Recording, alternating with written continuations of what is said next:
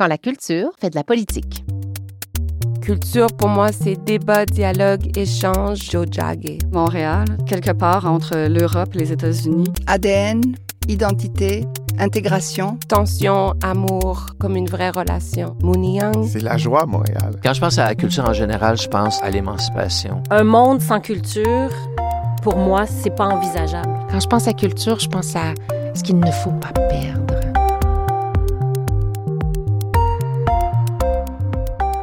Bonjour à vous. Je m'appelle Julie Laferrière et j'ai le plaisir de participer à la série Quand la culture fait de la politique, qui souligne le 20e anniversaire de Culture Montréal, porte-voix des arts et de la culture. Un rôle que joue l'organisme depuis sa fondation en 2002. Tout au long des quatre épisodes, vous entendrez celles et ceux qui ont tour à tour, chacun à leur manière, participé au développement du paysage culturel montréalais des 20 dernières années. Valérie Beaulieu, directrice générale de Culture Montréal de 2016 à 2022, m'accompagne dans ce voyage sonore. Bonjour Valérie. Bonjour Julie. Alors, c'est important pour Culture Montréal, dans la perspective de cette série de balados, qu'un épisode soit destiné, consacré aux cultures autochtones. Oui, tout à fait. En fait, quand on a réfléchi la série, évidemment, on savait qu'il y a un premier épisode qui serait sur la fondation de Culture Montréal, son ADN, revenir un peu sur cette histoire-là. Mais on voulait, avec les trois autres épisodes, revenir sur des grandes questions qui ont marqué les 20 dernières années dans le milieu culturel montréalais.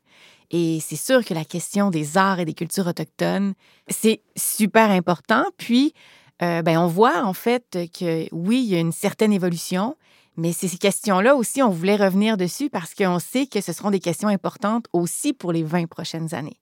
Donc, euh, c'était l'envie de se poser ces questions-là. Quel chemin on a fait, en fait, parce qu'il y a du chemin qui a été fait, mais il en reste énormément à faire. Je prends juste un dossier, par exemple, l'ambassade culturelle autochtone, destination sur laquelle beaucoup de gens travaillent et qu'on n'a pas encore. Donc, c'était vraiment important pour nous de, de revenir sur cette question-là, en fait. Alors, pour nous aider à comprendre les enjeux, André Dudomaine, Odile Joannette et Caroline Monet s'expriment sur la présence et l'affirmation culturelle autochtone à Jojage, Mounian, à Montréal.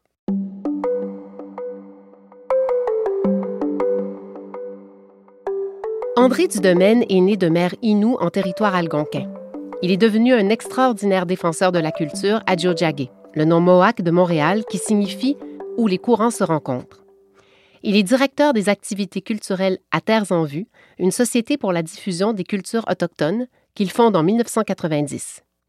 L'organisme deviendra notamment le maître d'œuvre du festival Présence autochtone, qui, peut-on lire sur le site de l'événement, est une manifestation culturelle et artistique multidisciplinaire qui fait de Montréal depuis 1991 le chef-lieu de la créativité indigène des Trois Amériques.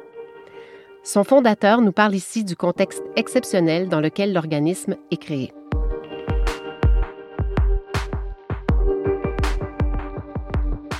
Beaucoup de gens se disaient comment se fait-il que dans une ville qui se dit la ville des festivals, Montréal, il n'y ait pas d'événements récurrents annuels? Il y avait eu quelques expériences ici et là, par contre, mais sans durée, donc pas d'événements annuels dédiés aux cultures euh, des premiers peuples alors, il y avait une carence et euh, finalement, par un concours de circonstances, je me suis retrouvé au centre d'un plus petit groupe et euh, fallait se décider et on s'est dit, euh, de toute façon, tous les festivals, à leur fondation, c'est une opération commando. Ça prend des gens décidés qui vont se consacrer et qui vont en faire leur objectif principal d'organiser l'événement parce que les grandes organisations euh, ont d'autres euh, objectifs, d'autres mandats et euh, vont trouver très rapidement, pour avoir organisé un événement culturel, que ça a drainé tellement de ressources qu'on ne va pas vouloir l'année suivante recommencer. Donc, on était en processus d'incorporation quand les ponts se sont littéralement bloqués. Hein. On se souvient, il y a eu ce conflit autour euh, d'une pinède à euh, euh, bon, une administration municipale euh, un peu mafieuse, comme il l'était beaucoup à l'époque plusieurs, euh, voulait transformer en terrain de golf. Et euh, bon, il y a eu une injonction, un affrontement d'abord avec la police provinciale, euh, après ça, euh, des barricades euh, sur la route à Oka et la crise qui commence. Alors tout d'un coup, le paysage venait de changer. Et là, ben, euh, ça devenait euh, pas mal plus difficile d'arriver, de dire bonjour, euh, coué, euh, coucou, nous voici, on vient faire un festival. Alors, les gens nous regardaient puis disaient, ben, qu'est-ce que vous voulez là? Alors, on disait, ben, on veut la paix. Voilà. Et c'est comme ça qu'on a commencé tranquillement à bâtir, mais en même temps, en bâtissant, on rebâtissait et on retissait des liens et des canaux qui s'étaient rompus et euh, qui n'étaient pas faciles à reconnecter. Ainsi, mettre au monde un organisme qui veut sensibiliser les allochtones à la légitimité, la beauté et l'importance des arts et des cultures des Premières Nations dans un tel contexte, on le comprend bien, ce n'était pas chose simple. Alors, c'est dans ce contexte-là qu'on a fondé Terres en Vue et on a même pensé à un moment donné euh, dire on abandonne, euh, c'est pas possible euh, d'avancer. Puis à la réflexion, on s'est dit, ben non, ce serait manquer de courage au moment même où les événements nous donnent raison, au niveau de l'analyse qu'on fait de la nécessité que l'art et la culture soient autochtones, soient présents dans la panoplie d'offres artistiques de la métropole culturelle du Québec, justement pour euh, qu'on découvre euh, finalement qui sont euh, ces cultures anciennes qui remontent à l'occupation la plus ancienne du territoire. Ici, l'idée d'associer culture et politique est incontournable. André Dudomaine est très engagé et déjà bien connu du milieu culturel lorsque Culture Montréal est fondée en 2002. Il siégera d'ailleurs au conseil d'administration de l'organisme de 2002 à 2018. Un mémoire sur le racisme et la discrimination systémique produit par Culture Montréal paraît en octobre 2019. Parmi les recommandations dont il fait état, on peut lire qu'on constate qu'il existe un manque criant de données pour dresser l'état des lieux de la représentation et de la participation autochtone dans le secteur culturel montréalais. Est-ce qu'en 2022, les choses évoluent dans le bon sens selon lui? Je pense que, au-delà des bonnes volontés du milieu artistique, hein, je dois dire que, en général, c'est pas pour rien que ce sont les conseils des arts hein, qui ont bougé en premier pour euh, reconnaître euh, les cultures autochtones et que les autres institutions ont tranquillement suivi. Le milieu artistique, généralement, est plus sensible, hein, plus à l'écoute par définition. hein. je pense que c'est dans la méthode artistique qu'il faut avoir des antennes et, ressentir euh, fortement les choses et, souvent les choses non dites. Alors, euh, il y a toujours eu un, soutien effectif euh, du milieu artistique. Et effectivement, le milieu artistique est bien présent aussi au sein de Culture Montréal. Donc, ben, d'abord, pour aller la rencontre, il faut qu'il y ait des occasions de rencontre. Alors, effectivement, à cause de cette sensibilité, il a commencé à avoir euh, de plus en plus d'ouverture et en plus, ben, il y a eu une série d'événements sociaux qui ont mis à jour euh, comment les exclusions étaient euh, malheureuses et ont créé une volonté de rapprochement et ont créé une curiosité aussi pour ce qui vient du monde autochtone et surtout ce qui vient du monde autochtone aujourd'hui. Hein, plus une vision euh, passéiste ou folklorique, mais bien connaître euh, ce que nous sommes au 21e siècle et là où nous voulons aller et que ça fait partie des questions euh, sociales, euh, pas seulement des gens du monde autochtone, mais de la société québécoise, canadienne, montréalaise en général. Pour boucler la boucle avec Terres en Vue et l'importance de cet organisme, rappelons que ce dernier avait au départ trois objectifs. Premièrement, créer un festival annuel. Deuxièmement, ramener la Grande Paix de Montréal de 1701 lors du tricentenaire en 2001. Et finalement, ce troisième objectif qu'il reste à accomplir. Le troisième, c'était de susciter la création d'un lieu permanent de, de diffusion, d'interprétation, de transmission des cultures autochtones. Bref, une grande maison des cultures autochtones euh, à Montréal. Et ça, c'est encore à faire.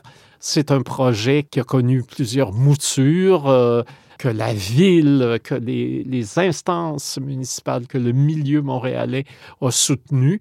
Mais je dois dire, euh, je pense a plus que 300 000 entre Québec et Montréal.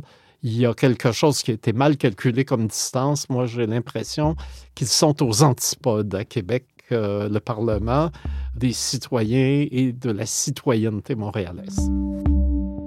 Il est à souhaiter que ce lieu encore en projet et qui a pour titre Destination, dont parlait aussi Valérie Beaulieu en introduction comme ambassade culturelle autochtone, voit le jour, et ce, avant le 400e anniversaire de Montréal en 2042.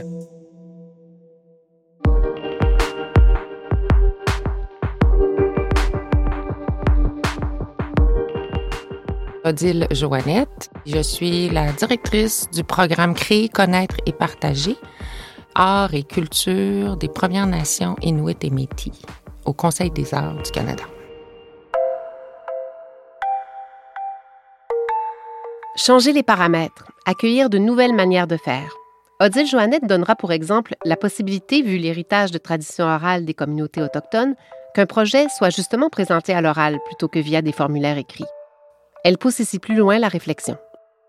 Moi, j'ose penser que les technologies peuvent aussi nous aider au niveau de l'administration des fonds et la gestion des fonds pour être capable de prendre des applications par téléphone. Et puis maintenant, je suis certaine que certaines technologies pourraient nous aider à ce que ces conversations-là ou ces messages-là puissent être transcrits. Parce qu'évidemment, une chose qui est très, très, très importante, c'est qu'il nous faut des données. Parce que si on veut montrer et documenter comment le paysage change, comment les fonds rejoignent différentes régions, différentes pratiques d'expression culturelle. Il faut être capable de les documenter. Et j'ai toujours été une grande, grande croyante qu'il ne faut pas alourdir en personnel administratif. Mais donc, je suis, confiante qu'on peut continuer à réfléchir à comment utiliser les technologies au service finalement de ceux qui ont moins le goût d'avoir à fonctionner dans le milieu des technologies. Mais pour que nous, on puisse le rendre accessible, il faut qu'on trouve des façons de le faire. Fait qu'on continue à faire ces réflexions-là parce que je pense qu'elles sont extrêmement importantes. Ainsi, mettre les technologies réellement au service des artistes autochtones semble aussi inspirant que constructif. Et si, dans cette même optique, et plus largement, nous parlions des langues? Pouvoir soumettre ses demandes en Innu, en Atikamekw, en algonquin, soit dans la langue au choix de l'artiste. On estime qu'environ 300 langues distinctes étaient parlées en Amérique du Nord avant l'arrivée des Européens. Il en resterait aujourd'hui quelques 60-70 au Canada. Odile Joannette précise qu'il ne faut pas prioriser les langues selon le nombre de locuteurs, mais bien selon son importance dans la nation.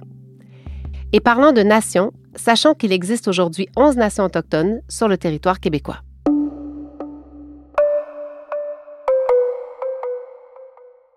Ce que je trouve fascinant dans les langues, c'est qu'elles expriment des visions du monde. Elles expriment des valeurs sociétales. Et c'est pareil pour tous les langues.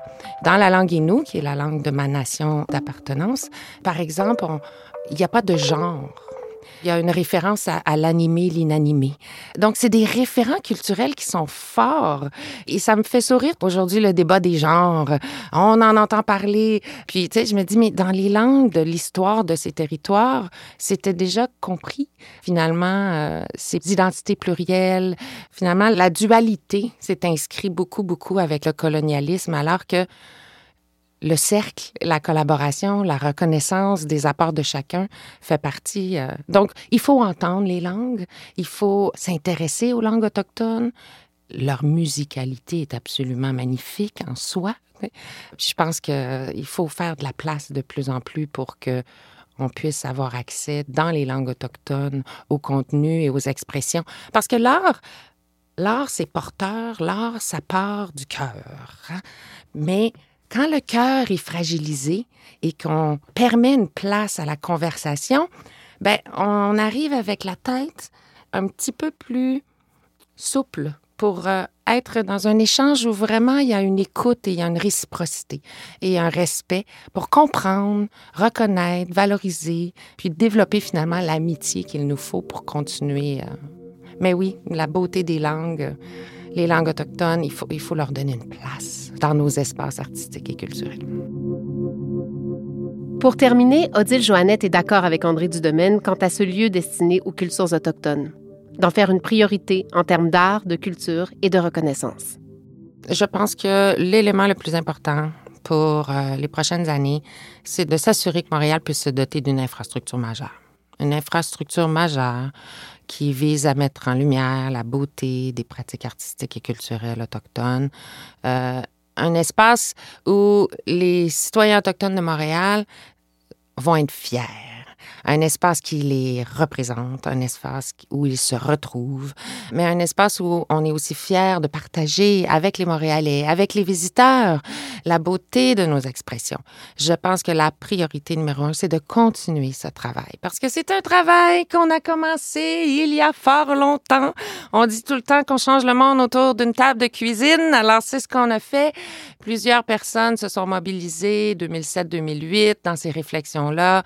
Donc, ça fait longtemps que c'est sur la table et puis je pense qu'il faut continuer à pousser et à réclamer qu'une infrastructure euh, d'une architecture magnifique avec une programmation de toutes les expressions et puis des espaces de création et de rencontre puissent émerger sur le territoire montréalais très, très bientôt. Je le souhaite. C'est ce qu'il faut continuer à faire et que je continuerai à faire.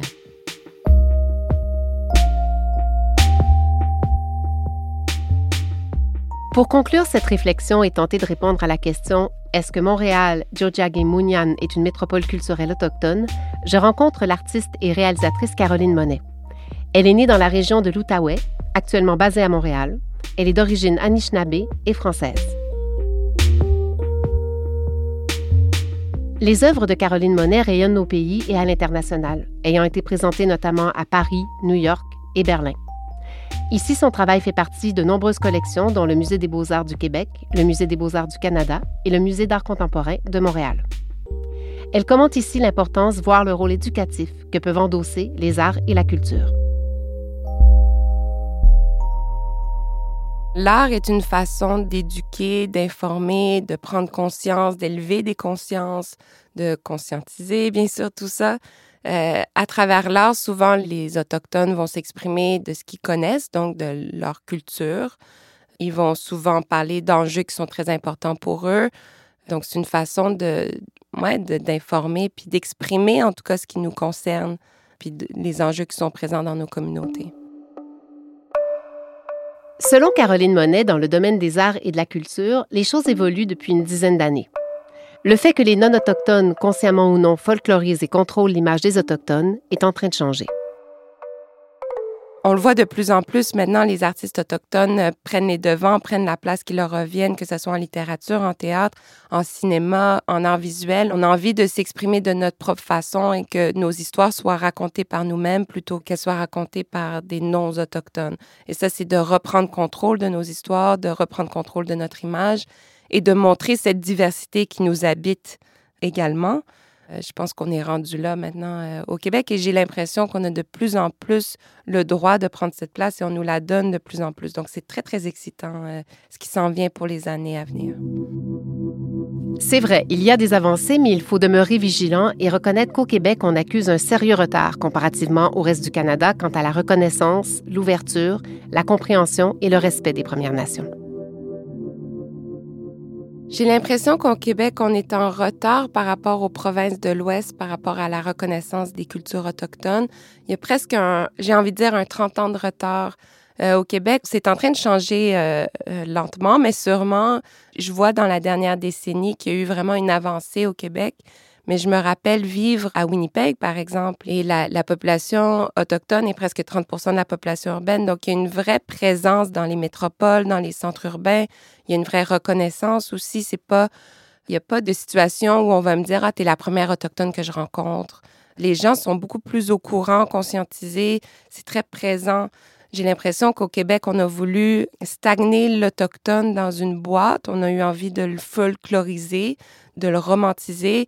Et ça, ça nous a stagné dans le temps. Ça nous a empêché d'être dans cette modernité qui nous habite, cette contemporanéité euh, chez les artistes, chez, chez toutes les communautés. On est très, très présente dans le monde actuel. Donc, faut pas aussi nous restreindre à, à cette image qu'on a d'un autochtone. Et quand on parle des cultures et des artistes autochtones, comment éviter l'instrumentalisation? Est-ce qu'elle est à craindre ou est-ce que des changements réels et profonds sont en cours et sont-ils là pour durer? En ce moment, les créateurs autochtones sont extrêmement sollicités. Je pense qu'il y a peut-être un effet de mode. J'espère en tout cas que ça ne sera pas une mode et que ça va euh, se perpétuer dans le temps. Il y a eu, bien sûr, le 150e du Canada, le 375e de la ville de Montréal. Et euh, ça a été une année pleine d'initiatives où on a, voulu intégrer les organismes, les artistes autochtones dans ces célébrations-là. Euh, pour nous, ça a été un peu... Euh, oui, on était contents, mais en même temps, on avait l'impression que les gouvernements devaient remplir un mandat. Donc, on s'est senti un peu instrumentalisé, bien sûr.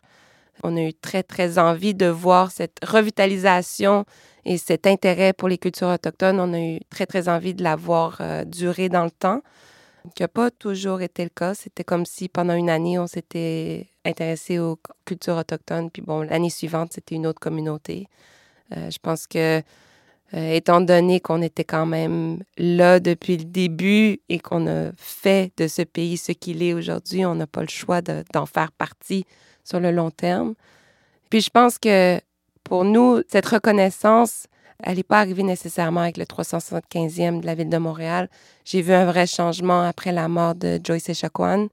Et c'est là que j'ai vu la population se soulever et les institutions prendre des initiatives pour aller vers nous et se conscientiser sur euh, les inégalités qui existaient face aux populations autochtones.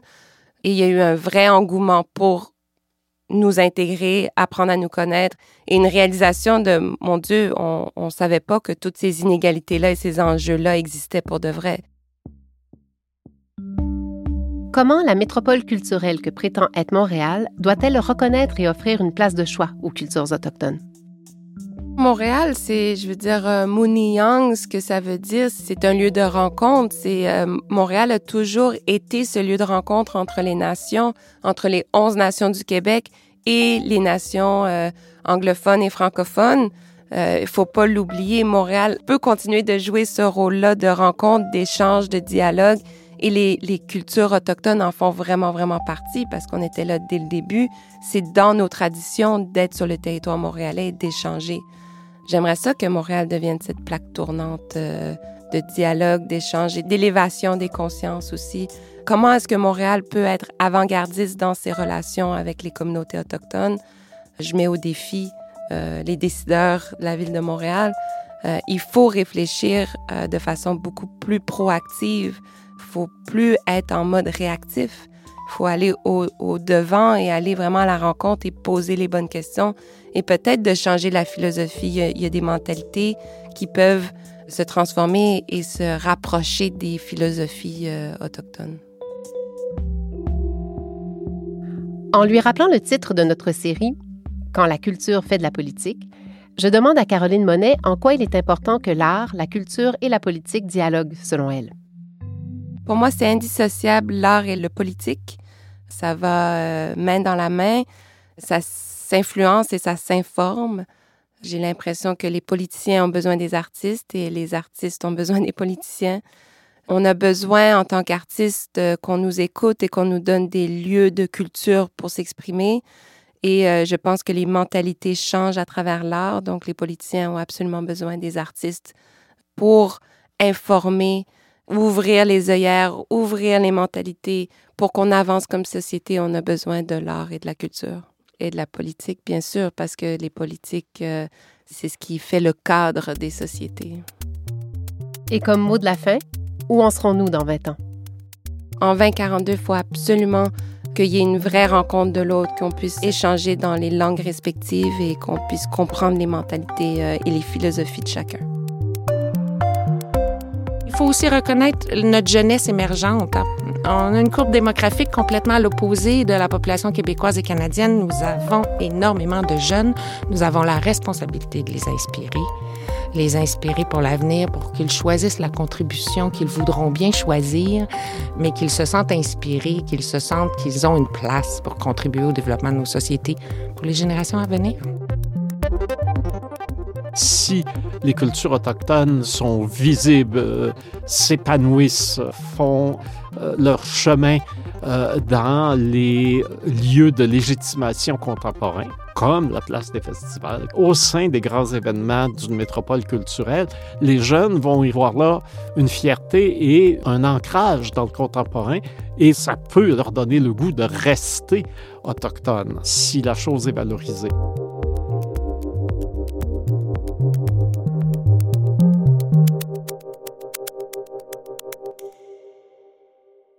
C'est vrai que c'est long, puis qu'on a un retard, puis que on entend ça, puis ça.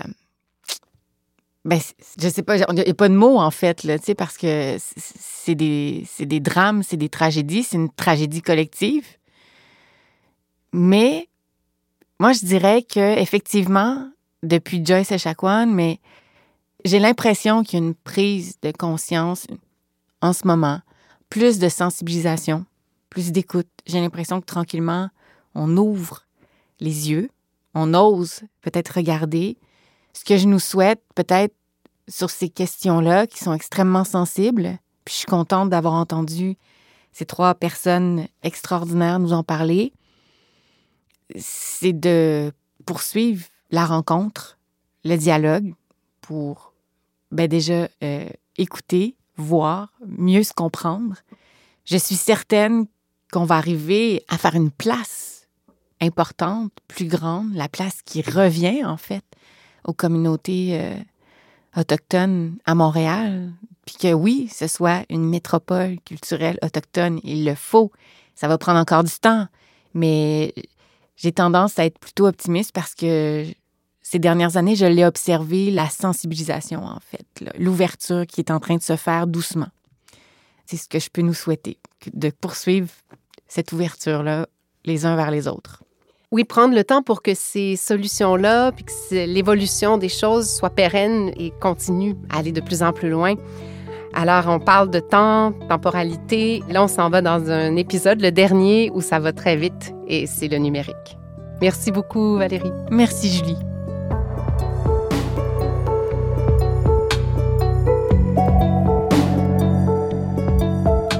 Faut que l'art et la créativité numérique soient reconnus comme une forme d'expression à part entière, ce qui n'est pas toujours le cas.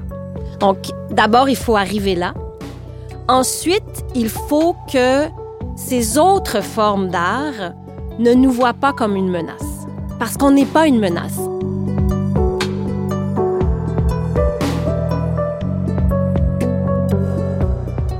Merci à André Dudemaine, Odile Joannette et Caroline Monet pour leur participation à cet épisode. Prise de son, montage et musique originale, Antonin Viss. Entrevue et réalisation, Julie Laferrière. Concept et idéation, Valérie Beaulieu, Jean-Robert Choquet, Lise Deville, Pierre-François Sampéré et Julie Laferrière. Cette série est produite par Culture Montréal.